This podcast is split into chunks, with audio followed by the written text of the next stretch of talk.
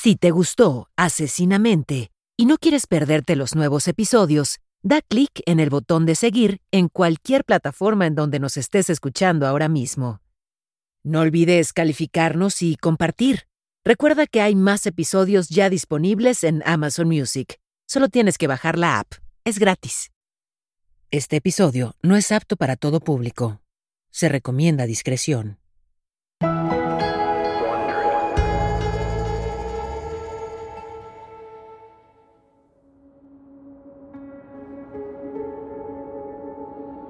Un joven se paró junto al ataúd de su madre.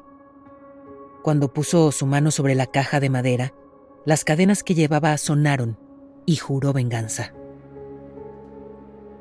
Un juez le otorgó el permiso para asistir al funeral después de que su madre fuera asesinada brutalmente y desmembrada con un machete.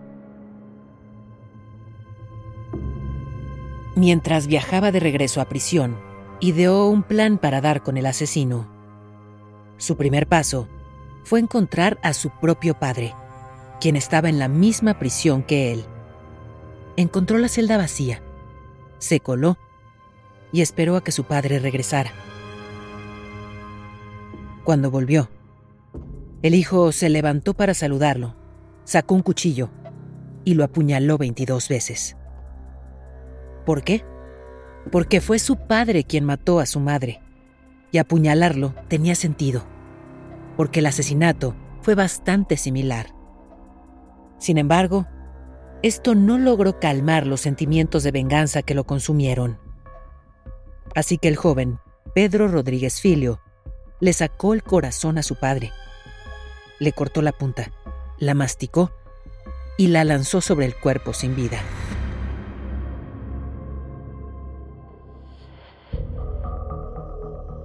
Este no fue el primer asesinato de Pedro y tampoco sería el último.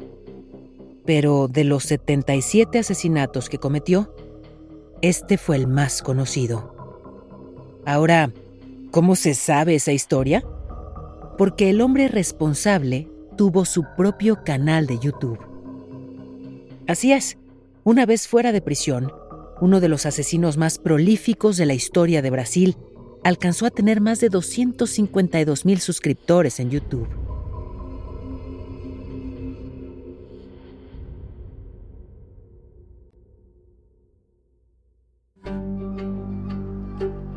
Soy Paola Rojas, periodista mexicana, y esto es Asesinamente, un podcast basado en los análisis de la enfermera psiquiátrica y ex agente especial del FBI, Candice DeLong. En esta serie, nos adentramos en lo más profundo y oscuro de la psique criminal. Acompáñame mientras exploramos las mentes de los asesinos seriales más infames. Episodio con episodio, te relataré los casos más escalofriantes que han estremecido a la sociedad y dejaron una marca indeleble en la historia.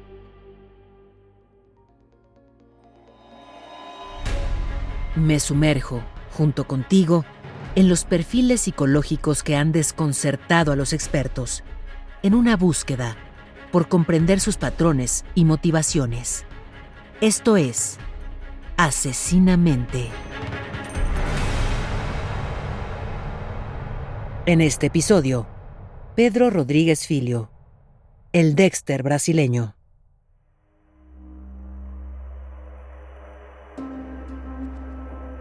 Para algunos, Pedro Rodríguez Filio, también conocido como Pedriño Matador, fue un héroe y un ángel vengador. Para otros, simplemente fue un asesino, uno muy prolífico. Las víctimas que buscó fueron criminales o personas que simplemente consideró que no eran buenas. Pero ese no fue siempre el caso. Pedro eligió la violencia como forma de vida desde joven. A los 13 años, intentó matar a su primo mayor, lo empujó a una prensa de caña de azúcar. El primo lo golpeó y lo pateó por montar su caballo sin permiso. Y Pedro no podía dejar eso impune. El primo sobrevivió, pero resultó gravemente herido y perdió un brazo.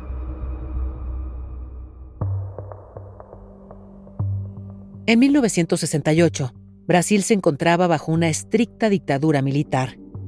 Los estudiantes de todo el país protestaban contra el régimen represivo en el poder. Conseguir trabajo era difícil. Pero el padre de Pedro tenía un buen empleo como guardia de seguridad en una escuela cerca de donde vivía su familia en el sur de Brasil.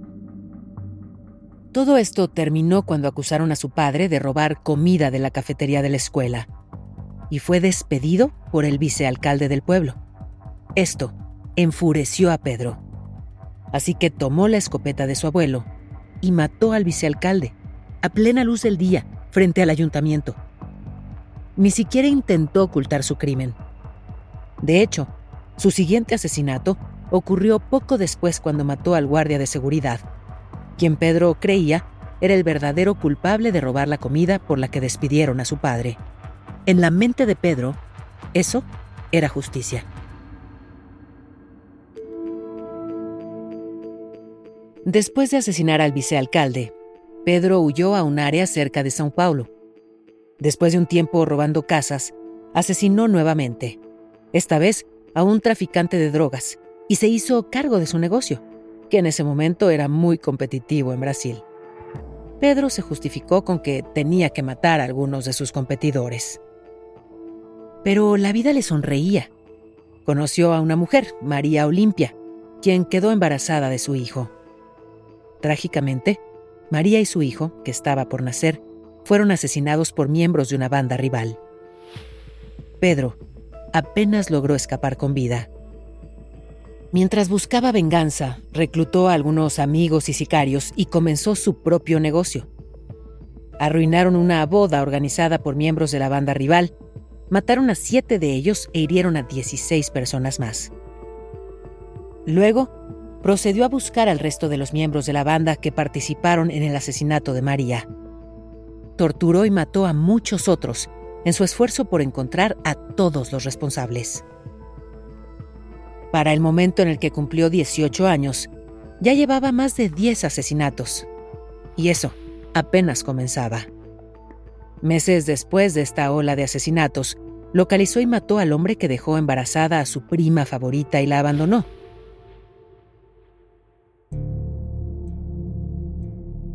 Fue arrestado por primera vez el 24 de mayo de 1973 y condenado a 127 años tras las rejas. Fue transportado a prisión junto con otro delincuente, un violador. Cuando la policía abrió las puertas para dejarlo salir, Solo Pedro seguía con vida. Los policías preguntaron qué había pasado y simplemente dijo que lo mató porque era un violador y no merecía vivir. Mientras estaba en la cárcel, mató a 47 reclusos, lo que hizo que los otros prisioneros intentaran acabar con él en varias oportunidades, pero fracasaron. Según se informa, sobrevivió cuando lo atacaron cinco hombres a la vez. Mató a tres de ellos e hirió a los otros dos. Eso parece como de James Bond. Y a Pedro le gustó llamar a este periodo en la cárcel como su tiempo de guerra. Obviamente, matar a un asesino exitoso era muy difícil. Fue durante este periodo que mató a su propio padre en la cárcel. La reputación de Pedro por su brutalidad fue en aumento. Mataba porque pensaba que los crímenes cometidos por estas personas eran imperdonables pero algunas de sus víctimas no hicieron mucho para merecer su ira. Se dice que mató a un hombre porque roncaba demasiado fuerte y a otro porque no le gustaba su cara. Se convirtió en el juez, jurado y verdugo de muchos de los reclusos de la prisión. Ejecutó su propia forma de castigo a quienes consideró poco dignos de vivir. Esto hizo que lo compararan con el programa de televisión Dexter, en el que el personaje principal mata a otros asesinos. Estos asesinatos en prisión también le sumaron 400 años adicionales a su condena de ya 127.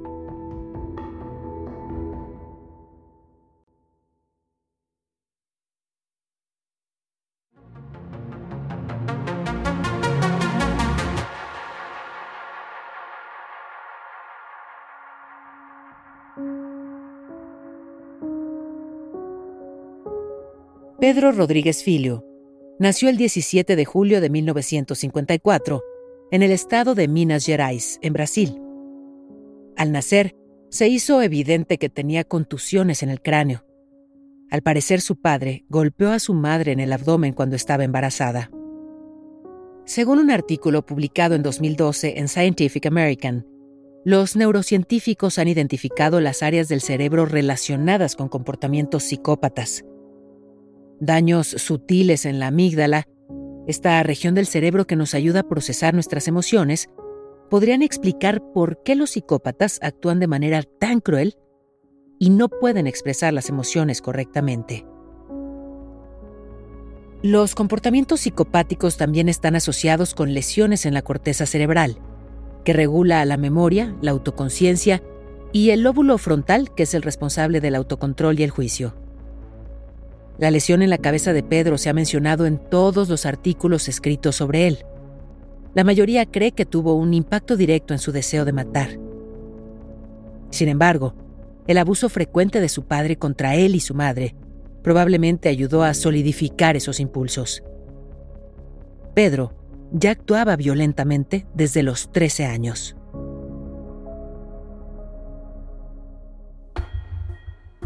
El neurocientífico Jim Fallon realizó un estudio sobre lo que llamó cerebros asesinos. Al principio creyó que ser psicópata y asesino tenía que ver únicamente con la genética, pero lo que concluyó al final del estudio fue muy diferente. Según Fallon, hay tres rasgos necesarios que, cuando se combinan, pueden producir asesinos psicópatas. El primero es una pérdida de función en la corteza órbito-frontal, que puede incapacitar a las personas de tomar decisiones éticas y también dificulta su capacidad para controlar sus impulsos. El segundo son genes hereditarios, como el gen MAO, que predispone a la agresión y a la violencia.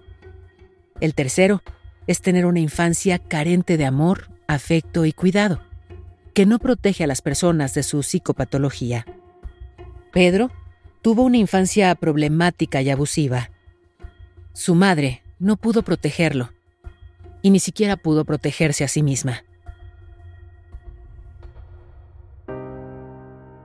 Su vida se centró en trabajar para su abuelo y proteger a su madre, hasta que mató al vicealcalde y al otro guardia de seguridad. Mató a esas personas para proteger el honor de su padre. Y sé que puede sonar extraño que defendiera a su padre, pero los niños, incluso los maltratados, rara vez dejan de buscar la aprobación de sus abusadores. Para Pedro, matar a esas personas implicaba corregir el daño que le hicieron a su papá. Así fue como comenzó a justificar sus asesinatos Sintió el impulso de matar y dirigió su violencia contra alguien que se lo merecía. Y eso lo convirtió en un héroe en su mente. Continuó creyendo que sus próximos asesinatos ayudaban al mundo de cierta manera. Esto porque mataban narcotraficantes, hombres que abandonaron a sus novias embarazadas, violadores y criminales. No lograba ver la hipocresía de que él también era un narcotraficante y asesino. Sus asesinatos en prisión le hacían creer aún más que era un ángel vengador o un justiciero. Según el criminólogo Dr. Scott Bond, este tipo de asesinos se clasifican en la categoría de asesinos con una misión. Se dirigen a grupos específicos de individuos porque sienten que la muerte de esos grupos ayuda a mejorar el mundo. Este es un tema común que explica por qué algunos solo matan a trabajadoras sexuales. Incorrectamente creen que le están haciendo un favor al mundo. Pedro no necesariamente encaja en todos estos criterios. Los asesinos con una misión tienden a ser perfeccionistas, altamente compulsivos y meticulosos al planificar y ejecutar sus crímenes. Pedro definitivamente era compulsivo. En una entrevista en YouTube, dijo que probablemente mató a más de 100 personas porque si no mataba, no podía dormir. Muchas personas sufren de insomnio, pero no lo solucionan asesinando.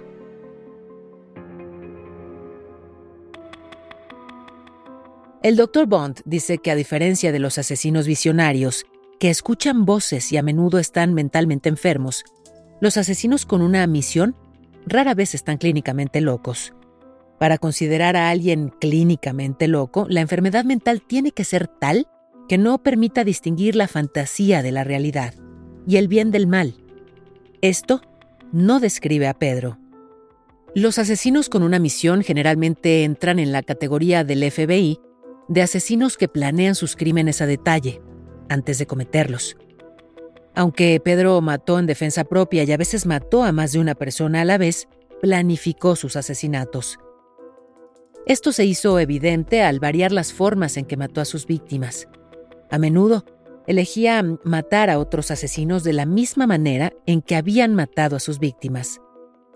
Eso requiere planificación. La mayoría de sus víctimas eran criminales o personas que lo perjudicaron de alguna manera, pero esto era la mayoría, no todos. Muchos antes de su encarcelamiento eran simplemente personas que se cruzaron en su camino o que tal vez le molestaron. Estos asesinatos tuvieron más que ver con su sed de sangre que con eliminar a los malos. En pocas palabras, le gustaba matar. Por estos criterios no encaja realmente en el perfil de asesino con una misión o un justiciero. De hecho, algunas personas argumentan que Pedro no mataba a criminales porque era el deber ser, sino probablemente porque estaba rodeado de ellos.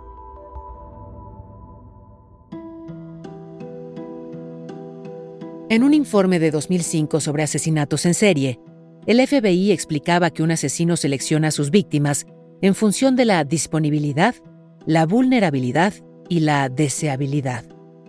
La disponibilidad se determina principalmente por el estilo de vida de la víctima o las circunstancias en las que esté involucrada, que pueden permitir un ataque. Por ejemplo, una mujer soltera que pasa las noches sola en casa se hace disponible para un ataque de un depredador en serie.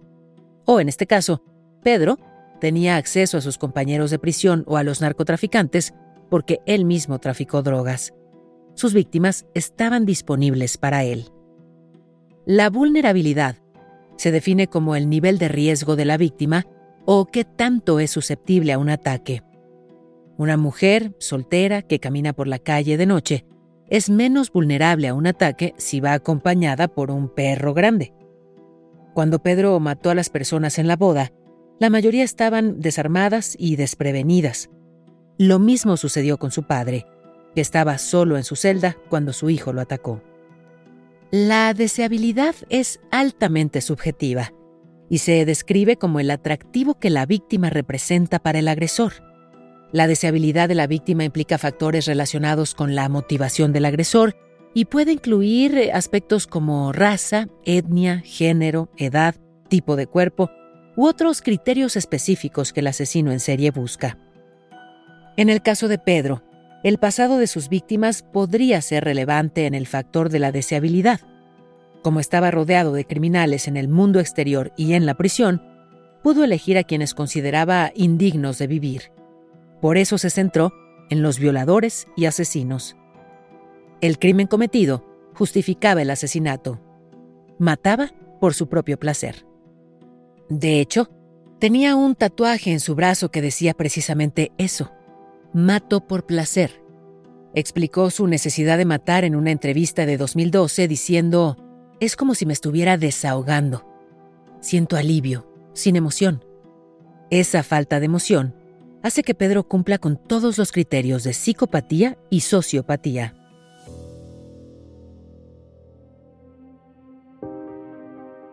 Entonces, ¿es un psicópata o un sociópata? Mucha gente cree que estos términos son intercambiables.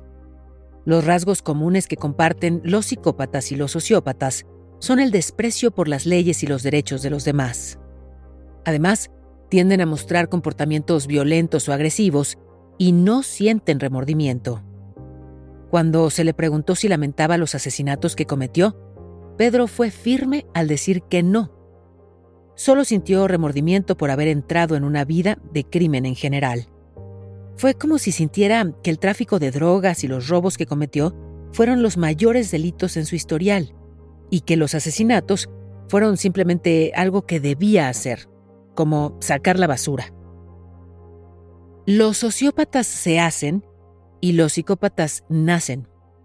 Pedro sufrió una agresión en etapa de gestación y nació con una lesión en el cráneo. Es muy probable que su padre también fuera un psicópata así que podríamos inclinarnos en esa dirección. Sin embargo, su padre lo golpeó y su infancia fue terrible. Así que también tuvo los comienzos que tienen muchos sociópatas. El abuso, el abandono, la falta de amor. Los sociópatas tienden a estar nerviosos y son propensos a estallidos emocionales, incluidos los ataques de ira. Tienden a ser menos educados en comparación con los psicópatas y a vivir en los márgenes de la sociedad. Bueno, esto podría describir a Pedro, pero algunos de los otros criterios no. Los sociópatas suelen parecer perturbados o erráticos y sus crímenes tienden a ser espontáneos. Ya establecimos que Pedro planificó la mayoría de sus asesinatos y que era un asesino organizado más que uno espontáneo. Los sociópatas pueden formar vínculos emocionales, pero no lo hacen muy a menudo. Las relaciones son una lucha para ellos. Pedro tuvo vínculos con su madre y su novia. Cuando estuvo fuera de prisión, hablaba a menudo de su nueva familia y de cuánto los apreciaba. Los psicópatas son incapaces de formar vínculos emocionales. Pueden manipular a las personas haciéndoles creer que lo hacen, pero no sienten emociones reales. Pueden imitar emociones y engañar a casi todos a su alrededor. Según las entrevistas que Pedro dio, siempre se presentó tal como era. No parecía tratar de engañar a nadie.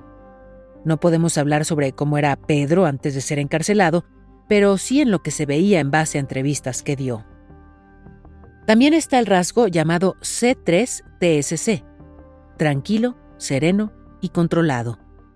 Pero esto aparece cuando un psicópata está manipulando a alguien. En las entrevistas Pedro se veía muy objetivo y no mostraba ninguna emoción en sus respuestas. Su tono no cambiaba, era casi monótono. Esto no se hace deliberadamente para engañar a alguien, más bien es porque no vio nada malo en sus asesinatos o en admitir que los cometió. Por lo tanto, este rasgo tampoco aplicaba a Pedro, quien recibió mucha notoriedad por varios de sus crímenes. Y la prensa en Estados Unidos lo coronó como el Dexter brasileño. Pero no se debe confundir la venganza con la justicia.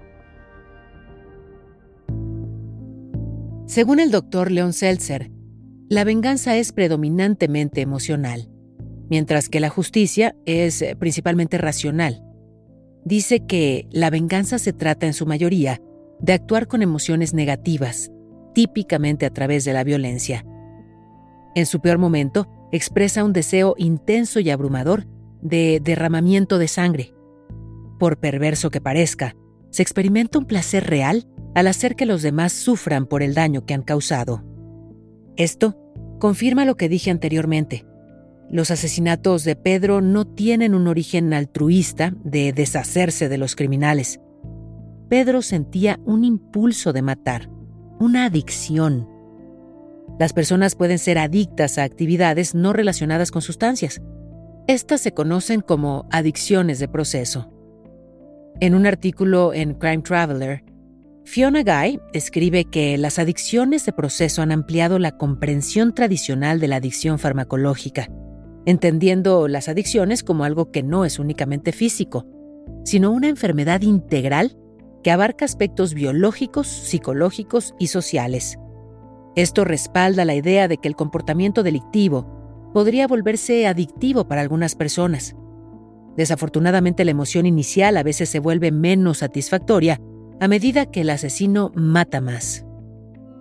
Robert Ressler, perfilador criminal y uno de los fundadores de la Unidad de Ciencias del Comportamiento del FBI, utiliza una analogía en su libro ¿Quién lucha contra monstruos?, en la que compara las telenovelas o los dramas de televisión con el comportamiento de los asesinos en serie. Dice que las aventuras que vemos semanalmente en la tele nos atraen para ver otro episodio la siguiente semana, porque al final de cada uno hay un momento de suspenso. En términos dramáticos, ese no era un final satisfactorio porque aumenta la tensión, no la disminuye. La misma insatisfacción ocurre en la mente de los asesinos en serie. En otras palabras, cuanto más mataba, menos satisfecho estaba. Lo mismo sucede al consumir cocaína o alcohol en grandes cantidades o tomar sedantes o analgésicos. Después de un tiempo tu cuerpo se acostumbra y responde menos a la misma cantidad. Así que necesitas tomar más y más para obtener el mismo alivio, o francamente cualquier alivio. Pedro tuvo que seguir matando para alimentar su adicción. Esto se resume perfectamente cuando dijo que si no mataba, no podía dormir.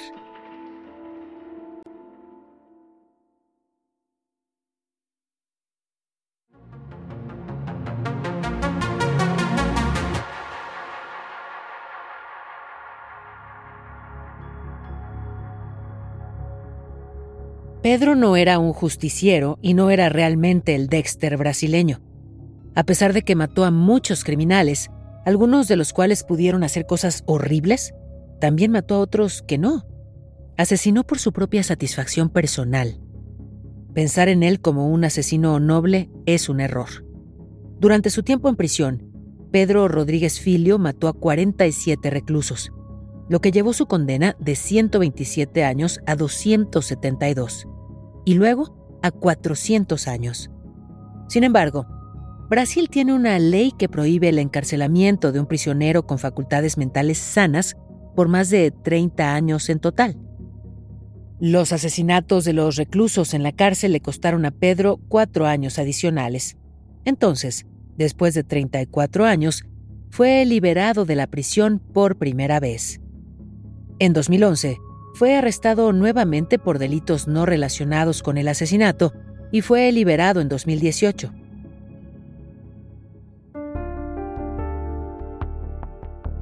Pedro tuvo muchas dificultades para adaptarse al mundo exterior.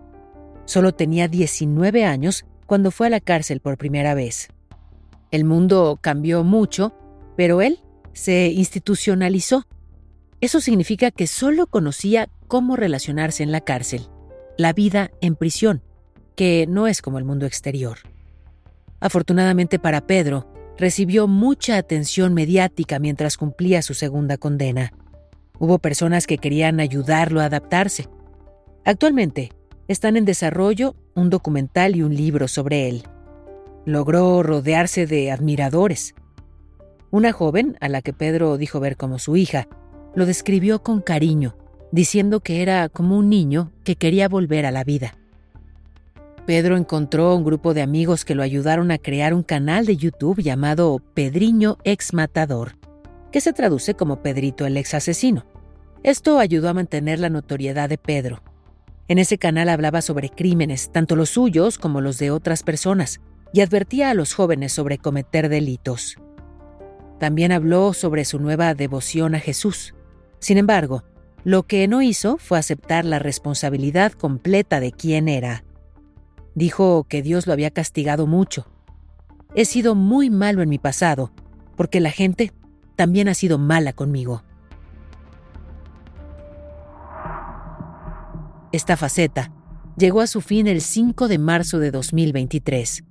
Después de asistir a una reunión familiar en casa de su hermana a las afueras de São Paulo, dos hombres lo abordaron fuera de la casa lo tirotearon y al final lo degollaron. La policía no ha detenido a nadie ni ha encontrado a sospechosos del asesinato. Tal vez un final poco sorprendente para un hombre que cometió, según él mismo, 100 asesinatos.